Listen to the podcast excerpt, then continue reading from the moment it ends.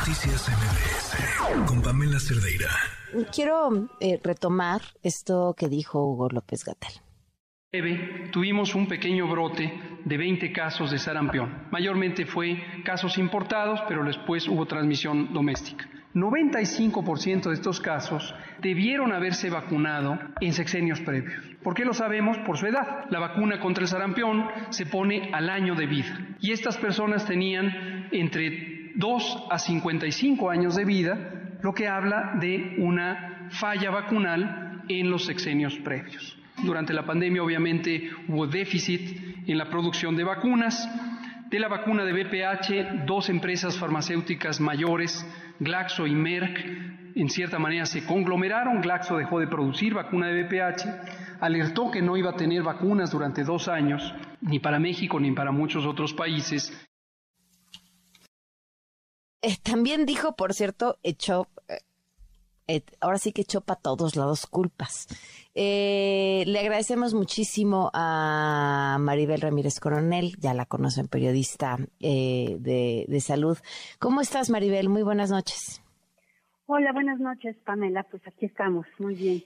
Este, esto, esto que dice, porque estuvieron dos años, dos años sin, sin vacunas de papiloma en este sexenio y, y él responsabiliza a estos dos laboratorios y en parte a la pandemia, cuando, cuando la verdad es que México tenía un, pues, que antecedentes muy importantes en términos de vacunación. Eh, cuéntanos, Maribel, ¿tú qué, qué, qué has visto? ¿Qué entiendes? Totalmente, sí, sí, sí. Realmente parece que el subsecretario López Gatel vive en una realidad alterna porque la cobertura nacional de vacunación nunca había caído a los niveles en que cayó en los últimos años. Cayó a mínimos históricos. Y mucha gente, papás, mamás, lo pueden decir que cómo batallaron para poder vacunar a sus pequeños, a los más pequeños sobre todo.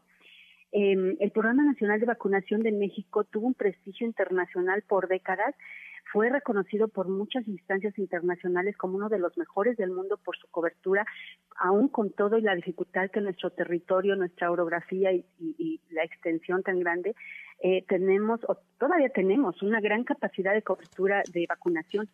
Pero eh, justamente en esta administración, a partir de que entra el nuevo gobierno, se deteriora bueno, se, sí se empieza a deteriorar desde antes, en parte sí es cierto, ¿no? Ese, ese, ese enorme y, privilegio que teníamos como país de tener de los mejores programas nacionales empezó a decaer desde eh, el sexenio, hace como unos cinco o seis años. ¿Y por qué? Pero, ¿Qué, ¿Qué, pasó pues, en ese entonces? En, el sexenio pasado, con Peña Nieto, se empezó a recortes de salud. Desde mm. eh, tres años antes de que terminara el gobierno, sí hubo recortes, incluso en, los, en el presupuesto para vacunación. Eso sí es cierto, totalmente cierto. Okay. Eh, y, pero no, no al grado de lo que sucedió en este sexenio y las propias cifras oficiales lo reafirman. En la última encuesta nacional de salud se reportó que solo tres de cada diez niños de menores de dos años tenían completa su cartilla, o sea, siete de cada diez no lograban tener todas sus vacunas. Eh, y eso se quedaron sin inmunizaciones y es algo muy delicado para los más pequeños que no tienen todavía su organismo defensa a muchas enfermedades, pues viven desprotegidos con el riesgo de enfermar, de enfermar de, padecimientos que ya prácticamente estaban erradicadas, como sarampión, tuberculosis, poliomielitis. Pero hoy estamos ante el escenario de que vuelvan a presentarse justamente por la insuficiente vacunación eh, en niños y en pequeños. Hablando de la, del virus de papiloma humano que comentabas, eh, sí, como dice el subsecretario, se dejó de comprar por años. Él culpa a los laboratorios, eso no lo sabíamos, es la primera vez que se dice, él lo dice, habría que confirmarlo, vamos a averiguar qué dicen los laboratorios, valdría la pena que eh, expresen su opinión. Quizá con, con la parte de la pandemia, con todo el rompimiento de la cadena que hubo, sí es cierto, hubo mucha dificultad para el abasto de muchas cosas a nivel internacional, pero realmente los problemas de, de compra de vacunas aquí en el sexenio fueron desde el primer año de que empezó este gobierno. Eh, y contra el virus de papiloma humano que está en la cartilla de vacunación, no se compró una sola vacuna eh, y eh, era para adolescentes sobre todo.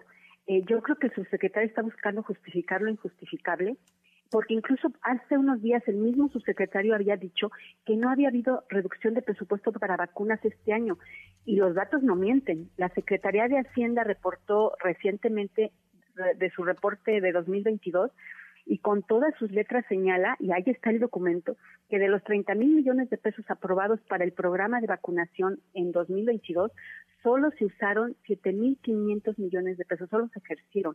Es decir, ni una cuarta parte de lo que el legislador le aprobó al Ejecutivo para comprar vacunas este, se ejercieron. Es casi 22 mil millones de pesos que debieron destinarse a comprar vacunas no se gastaron. Y no se usaron. Ajá. Entonces, hay, hubo un subejercicio tremendo en un, en un concepto tan importante como es vacunación. Eso no lo dice el, subsecretario. Y es, parte del desorden en las compras y en la distribución. Eh, ahí están las causas de la carencia. O sea, el INSABI eh, y, y, que no tienen experiencia en todo esto, este, los metieron a comprar a fuerza. Ya sabemos del, del fracaso que fue un OPS y, y, realmente es parte de todo ese desorden el que no terminaron de, de, comprarse todo lo que se debía no solo en medicamentos sino también en vacunas. Ahora, con la vacunación antipandemia, pues también fue evidente el descontrol que se tuvo, sobre todo en un inicio, pues no permitieron que participara el personal de salud con la experiencia histórica para vacunar en todo el país, metieron al ejército, metieron a, a Cedesol, bueno, ahora a la Secretaría del Bienestar, y buscaron ahí como que hicieron varios, tuvieron varios tropiezos hasta que finalmente ya aceptaron que entrara el personal de salud.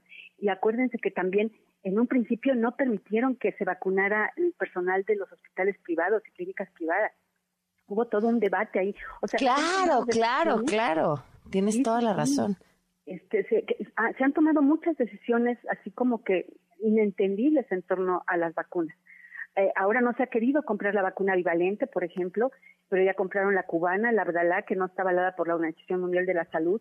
Esa se está aplicando, pero se está aplicando a cuentagotas eh, compraron 400 mil y han aplicado como 4 mil. O sea, en, en muchos sentidos, verdaderamente no le han dado prioridad a la vacunación en este país.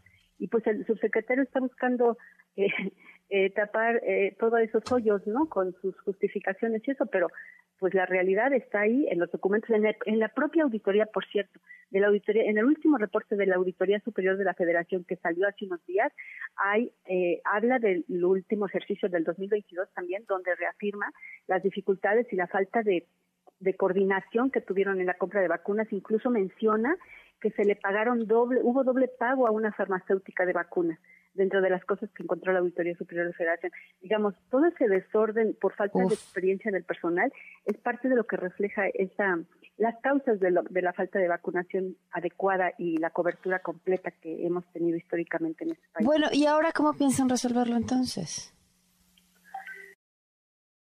El secretario está diciendo que ya lo están resolviendo habló del caso específico del de papiloma humano que ya se uh -huh. está empezando, se reinició en noviembre la, la cobertura o la aplicación de las vacunas a las niñas. Pero este, pues eso es en el de BPH. Todavía estamos por ver a ver si es cierto que eh, están vacunando ya a todos los niños, pero hay testimonios de, de papás que todavía siguen teniendo dificultad de que no hay vacunas en la clínica para cuando llevan a sus pequeños, ¿no? En los centros de salud, donde antes, pues al contrario, todos ya sabían que llegaban y, y tus pequeños siempre tenían la vacuna en todos lados, habían las campañas en el metro, en, en los pueblos, en las escuelas, para la de influenza incluso, por ejemplo, la de influenza que había sido anual desde antes de la pandemia de COVID, eh, se la ofrecían en cualquier lado. Entonces, sí es cierto que hay un conflicto internacional, digo, problemas de, de abasto sí se junta con eso, pero también una falta de eficiencia eh, de parte de este gobierno en, tomar en serio toda la, vacunación. Pues te agradezco como siempre, Maribel, que, que, nos tomes la llamada para darnos contexto y para entender mejor lo que está pasando. Muchísimas gracias. Igualmente, Pame, gracias por el espacio. Buenas noches. Noticias MBS